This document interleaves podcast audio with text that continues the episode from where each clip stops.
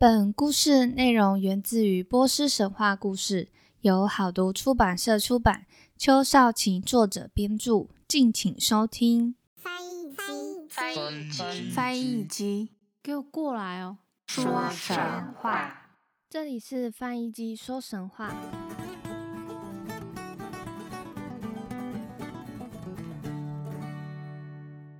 欢迎收听翻译机说神话，我是翻译机。嗨，大家好，我们又见面了。最近呢，真的很烦，只要到了工作日啊，就会出太阳，然后放假的时候就会下雨，真的是让人家觉得，唉，假日就是要应该待在家里。但其实我本身是一个假日啊，或者是放假，然后很喜欢就待在家里的人，就是躺在沙发上啊，翘翘脚啊，然后看个电视啊。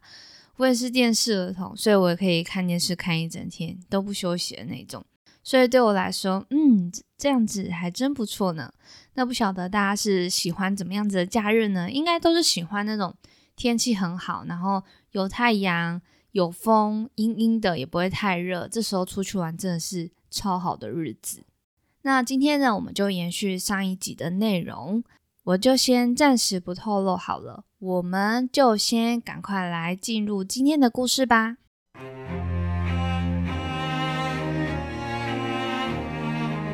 前情提要：法里东生了三个儿子，分别是沙勒姆、图尔跟伊拉治，也分别分到三个不同的地方。多年以后，沙勒姆和图尔渐渐的觉得被分到统领。波斯的伊拉治看了很不爽，所以呢就派兵出征。伊拉治呢本来想以和平收场，没想到却被自己的兄长给砍头报复。法里东伤心之余，双眼失明。而今天呢，就是要接下来后续的故事。伊拉治被杀之后，其实有留下一个女儿。他的女儿长大成婚，生下一个漂亮的男婴，人们就找到法里东，向他说：“陛下，伊拉治后继有人啦！新诞生的男婴十分好看，长得和伊拉治简直一模一样呢。”可惜法里东虽然高兴，但因为他双眼失明，无法亲眼看看这个孩子，于是他向上天祈祷：“要是能看这孩子一眼，该有多好啊！”但愿上天施恩，让我可以看见他的模样。上天被法里东的祈祷所感动，应允了他的心愿。法里东的双眼重获光明，世间的一切再度显现眼前，连那孩子的脸也变得清楚。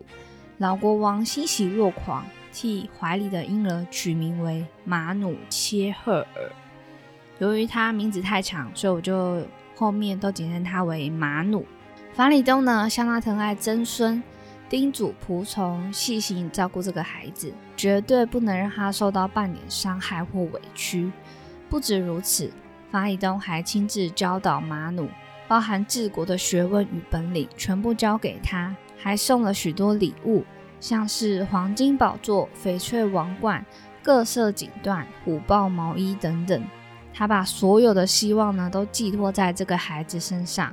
命令全国的将士与贵族前来向马努宣誓效忠，辅佐这位年轻王子的也都是英雄人物，像是之前有提到铁匠卡维的儿子叫做卡兰，勇猛如狮的西鲁耶，长枪勇士戈尔沙斯帕，武士戈巴德，金盔卡舍瓦德，纳里曼之子的。萨姆以及许许多多的战将，萨勒姆和图尔听说法里东打算辅佐新王登基，大为震惊。两兄弟呢都感受到厄运即将降临，他们反复的讨论，却不想出什么好对策，最后只能派使者去向父亲求情。另外又准备了许多珍惜的礼物，要使者一并带过去献给法里东。使者来到法里东的王宫，转达两兄弟的话。法里东发白如霜，端坐在宝座上，静静聆听。年轻的马努则头戴王冠，陪在法里东的旁边。老国王内心的忧愁不曾消逝，对两个儿子早已绝望。他知道这些话不过是诡辩之词，于是对使者说：“请你回去转告我那两个狠毒的儿子，事到如今，为什么他们还要继续撒谎呢？他们愿意爱马努的话，当年为什么下手杀害伊拉兹呢？这两个无耻之人以为我看不出他们正在酝酿阴谋吗？我绝不会让马努前去与他们会面。若要相见，肯定是在战场上。”法里东拒绝收下两个儿子送的礼物，遣走了使者。使者心知沙勒姆与图尔前途堪忧，赶快返回军营，传达法里东的答复。两兄弟听完，吓得脸色死白，忍不住打战。他们私下商讨对策。图尔对沙勒姆说：“这样看来，未来的情况对我们两个人非常不利。马努现在还年轻。”但是等幼狮长成雄狮，就有尖牙来对付我们。再说到时候，父亲一定会指点马努，帮助他击败我们。我们不能再耽误时机了，得趁早准备开战。萨勒姆也同意。两兄弟呢，慌忙调动军队，从土兰出发。大军带着许多战象，士兵个个身穿战甲。在太阳底下闪着冷光，随沙勒姆与图尔朝波斯前进。法里东得知两个儿子已经出兵，命马努从侧翼出击，在郊外部署兵力。临别之际，他不忘叮咛马努沉着应对：只要你心有计策，一定可以捉到凶猛的狮子。像他们这样作恶之人，迟早会受到上天惩罚的。马努回答说：“尊敬的陛下，如今二人前来，他们不幸的命运早已注定。我此刻前去迎战，没有替祖父报仇，绝不卸甲归来。”马努带着卡兰，率领三十万大军从侧翼出发。他命人举起王室的圣旗，让旗帜在战场上飘扬。大军行经平原与高山，宛如汹涌的海浪。士兵连声高喊，鼓声隆隆，震惊了天与地。两军在平原交战，血流成河，连战象的脚也被鲜血之海染红。马努逐渐击退敌军，双方一直战斗到天色昏暗，才决意暂时休战。萨勒姆与图尔趁机为扭转局势苦思办法，最后决定靠夜色掩护，袭击马努的军营。图尔亲率十万大军往马努的军营前进，他万万没有想到军中早有间谍走漏消息。马努已经把大部分的兵力都交给卡兰，自己率三千士兵埋伏在路上，等卡尔发觉大事不妙，已无路可退，两军厮杀成一片，砍杀声不绝于耳。图尔趁机逃跑。马努在后头紧追不放，一心想替伊拉治报仇。突然间，他的枪尖来到图尔背后，转眼就挑飞了图尔手里的刀。马努抓住图尔，一把将他摔向地面，砍下图尔的头颅。上天确实让图尔接受了应有的惩罚。马努战胜后，立刻传信给法里东，献上图尔的首级。老国王虽为马努感到高兴，但图尔毕竟是他的亲生儿子，见到次子如此惨死，法里东心里哀痛欲绝。萨勒姆得知图尔的死讯，又听说马努正率军袭来，惊慌不已。他决定躲到驻地后的。一座要塞当中，能撑多久算多久。马努料想沙勒姆会坚守不出，向卡兰道出自己的烦恼，生怕复仇计划落空。卡兰回答：“殿下，你别担心，我已有克敌妙计，请赐我一支军队，攻陷沙勒姆的要塞。除此之外，我还需要两样东西，一个是图尔的戒指，一个是王室的战旗。”我打算趁今晚袭击他们，请你千万不要对任何人泄露这个计划。卡尔挑选了六千骑兵，直奔要塞。到了半路，他把军队托付给西鲁爷，自己乔装打扮，策马离开。卡兰谨慎地接近萨勒姆的要塞，来到看守大门前的卫兵，他假装自己是图尔派来的使者，还拿出图尔的戒指让他们检查。卫兵戒心松懈，随即打开大门，让卡兰进入要塞。等到夜幕降临，月光洒落，卡兰便举起王室战旗挥舞，高声呐喊。西鲁爷看见卡兰的信号，率领埋伏在外的军队奔赴要塞，夺下大门。清晨第一道阳光出现时，整个要塞都陷落了。卡兰大获全胜，撤军回马努的军营当中。马努对卡兰赞誉有加，他告诉卡兰，这段期间蛇王佐哈克的孙子卡库曾率十万大军前来与萨勒姆合作，杀死了一些战士。但马努跟卡尔说：“不过你已经如此辛苦，请好好休息。这场战役不需要你出击，我打算自己领兵上阵。”波斯大军吹响号角，士兵手持武器向战场上的敌军奔去。刹那间，血雨四溅，大地颤抖嚎哭。佐哈克之孙卡库大吼一声，扑向马努。他往马努的腰间猛刺一枪，破坏了马努的真衣，使得藏在里面的铠甲裸露出来。马努一咬牙，挥剑砍向卡库，顿时让对手全身铠甲俱散。两个人一直打到日落，精疲力竭。马努不愿继续拖延，使劲抓住卡库的腰带，把那壮硕如象的武士拉下马来。一剑劈开卡库的胸膛，这才结束了苦战。卡库死了，沙勒姆终于知道自己大势已去。他匆匆赶到河岸，却找不到可以渡河的船只。马努催促大军赶路，希望追上沙勒姆。可是战后尸横遍野，堵塞了道路，军队无法顺利前进。马努不愿让沙勒姆趁机逃跑。他抛开铠甲，骑着白色的巨马冲向萨勒姆。马努大喊着：“恶人，想往哪里逃？当初你为争夺王冠，杀死弟弟伊拉治。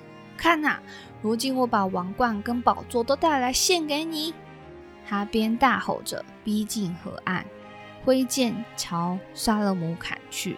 萨勒姆当场身首异处。波斯士兵接过萨勒姆的头颅。挑在长矛上，敌军见了，顿时军心溃散，争相逃离战场。有些敌军留下来向马努求情，他们本就无心与马努作对，这次前来打仗，仅仅是奉萨勒姆的命令。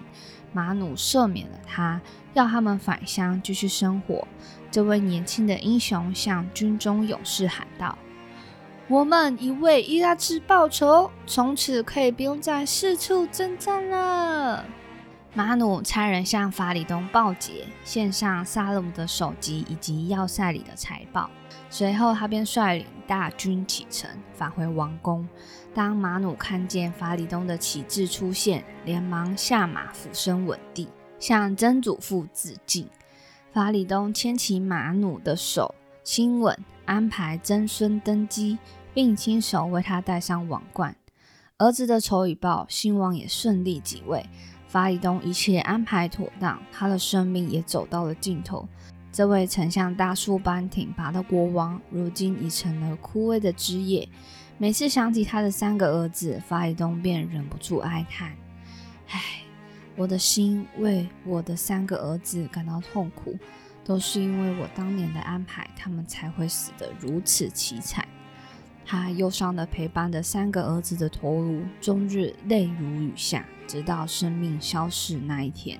人们为法里东造了一座宏伟的陵墓，致上哀悼之意。等到先王的遗体安置好了，墓门也随之封闭。马努受伤整整七天，他失去了敬仰的曾祖父，双眼的泪水不曾停止。第八天，手伤结束，他才重新戴上皇冠。马努成为一位受人爱戴的国王，他遵循法里东的榜样，统治了一百二十年，天下百姓都称赞他的公正与睿智。接下来我们要讲一位勇士，是扎尔。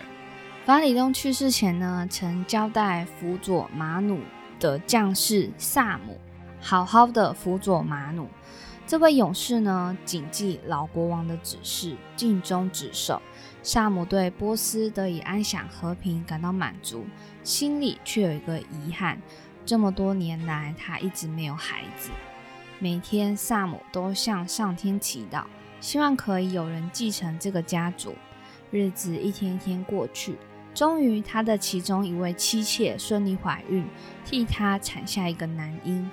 但是人们却被这孩子吓坏了。他的面貌虽然讨人喜爱，头发却白如霜雪。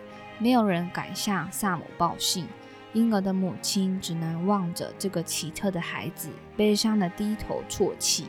消息保密了整整七天，婴儿的奶娘终于鼓起勇气对萨姆说：“勇士啊，祝福你，上天果真应允了你的心愿。”你得了一个儿子，这孩子相貌俊美，双颊白里透红，实在好看。唯一美中不足的是，他的头发像雪一样白呀。萨姆白听了前面的那句话呢，就十分高兴，但听到他的头发呢是白色的，脸色就突然一变。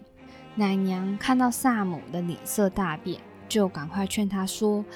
大人，这孩子是上天给你的恩赐，你千万不可以为此心生怨恨，残忍的抛弃他。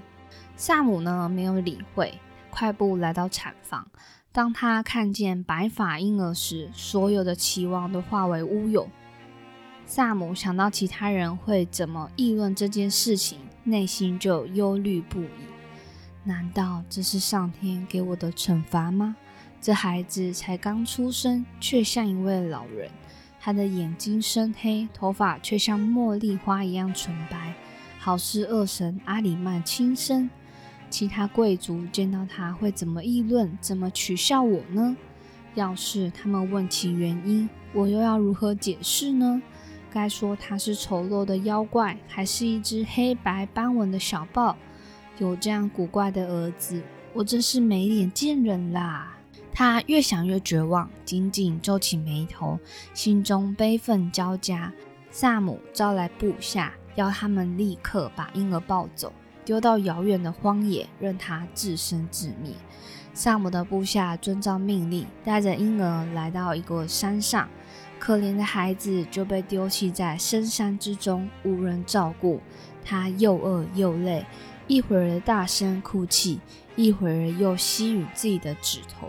大地成了他的保姆，粗硬的石头是他的摇篮。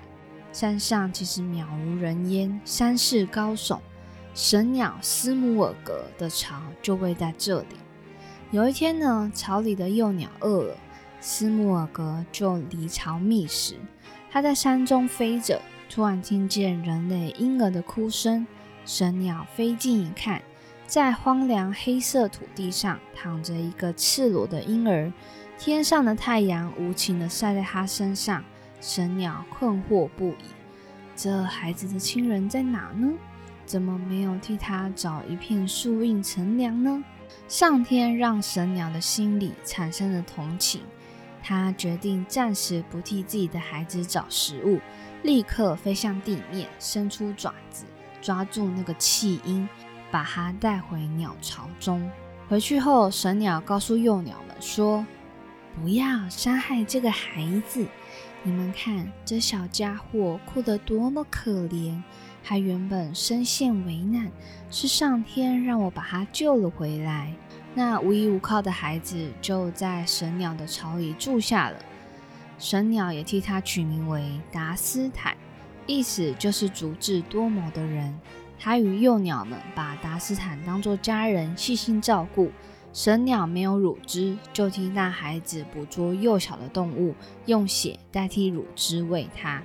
时光流转，一年又一年过去，达斯坦逐渐茁壮，成为一位英俊挺拔的青年。不久之后，有人在山里看见这位奇特的年轻人，消息流传出去。最后就连萨姆也听说了。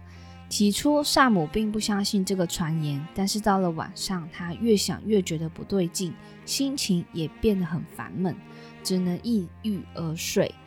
在睡梦中，萨姆望向远处，注意到有人骑着快马从印度飞奔而来。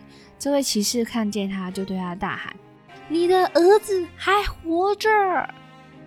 萨姆一听，随即惊醒过来。他招来祭司，道出自己的梦境，又提到人们奇怪的传言。他就询问这些祭司说：“各位智者们，你们说说看，我这个梦境到底是好是坏？我的儿子还活着吗？或者他没有熬过饥寒，早已死在深山中呢？”祭司们回答：“即便是动物，都会感谢上天的恩赐，抚养自己的后代。”你当初只因为儿子有着白发，便狠心抛弃了他，辜负上天的好意。现在上天竟然借着梦境指引你路途，你应当赶快祈求宽恕，设法弥补过错。萨姆心怀愧疚，隔日一早便带着手下赶去山上寻找当年自己被丢弃的儿子。那天晚上，萨姆累得沉沉睡去，又做了一个怪梦。梦中，他又见到印度的高山，一支大军队在等着他。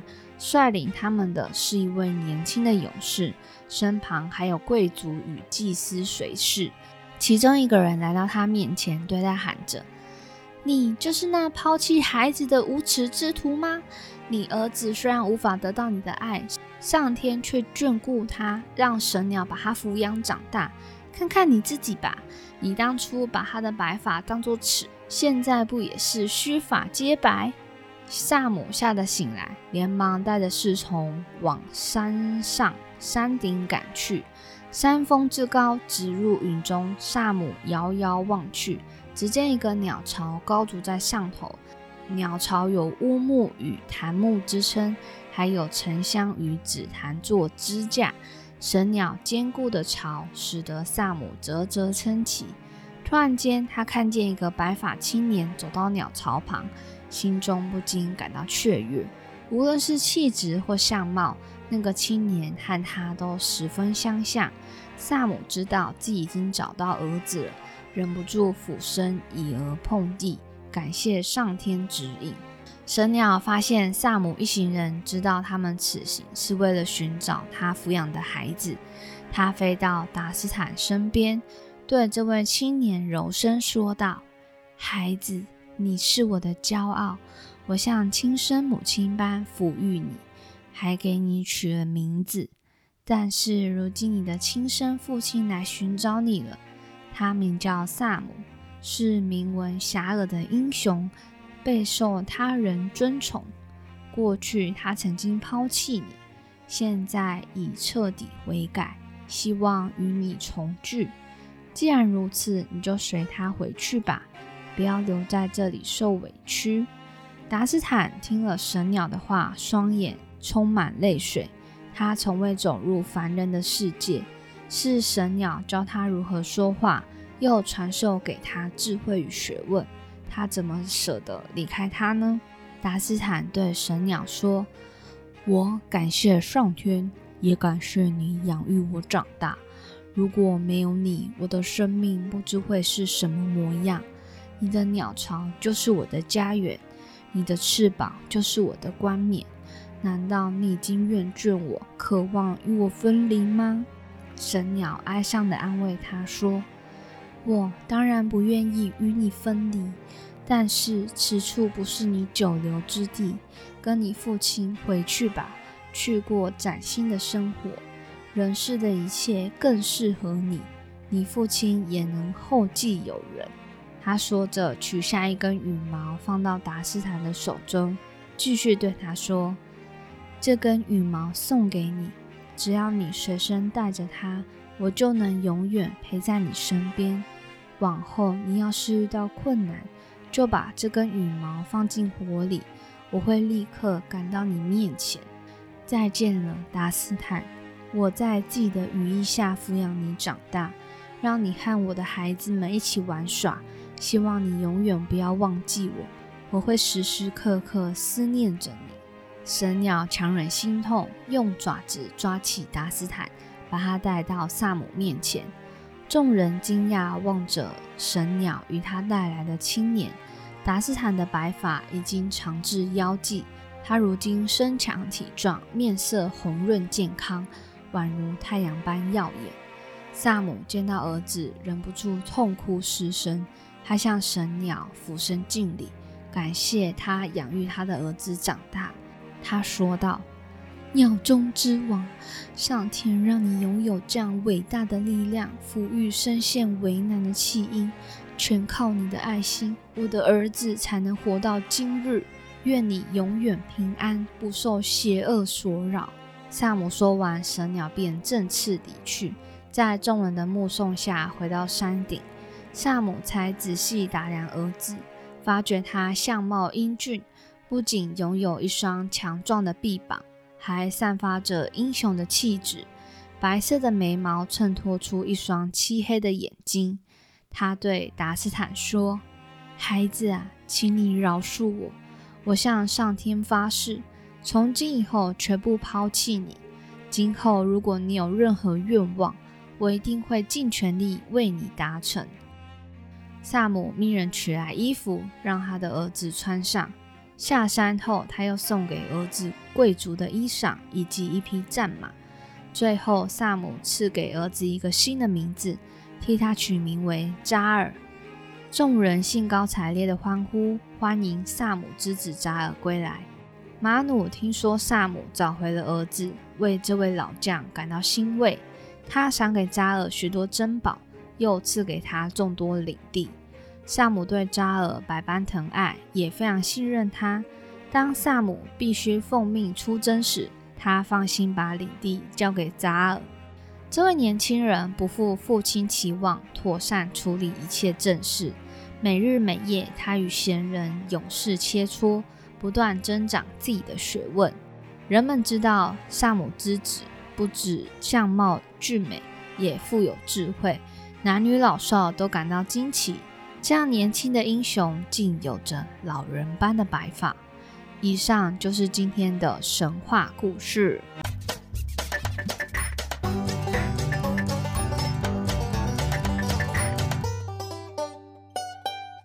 今天讲的两位年轻人就是马努跟扎尔。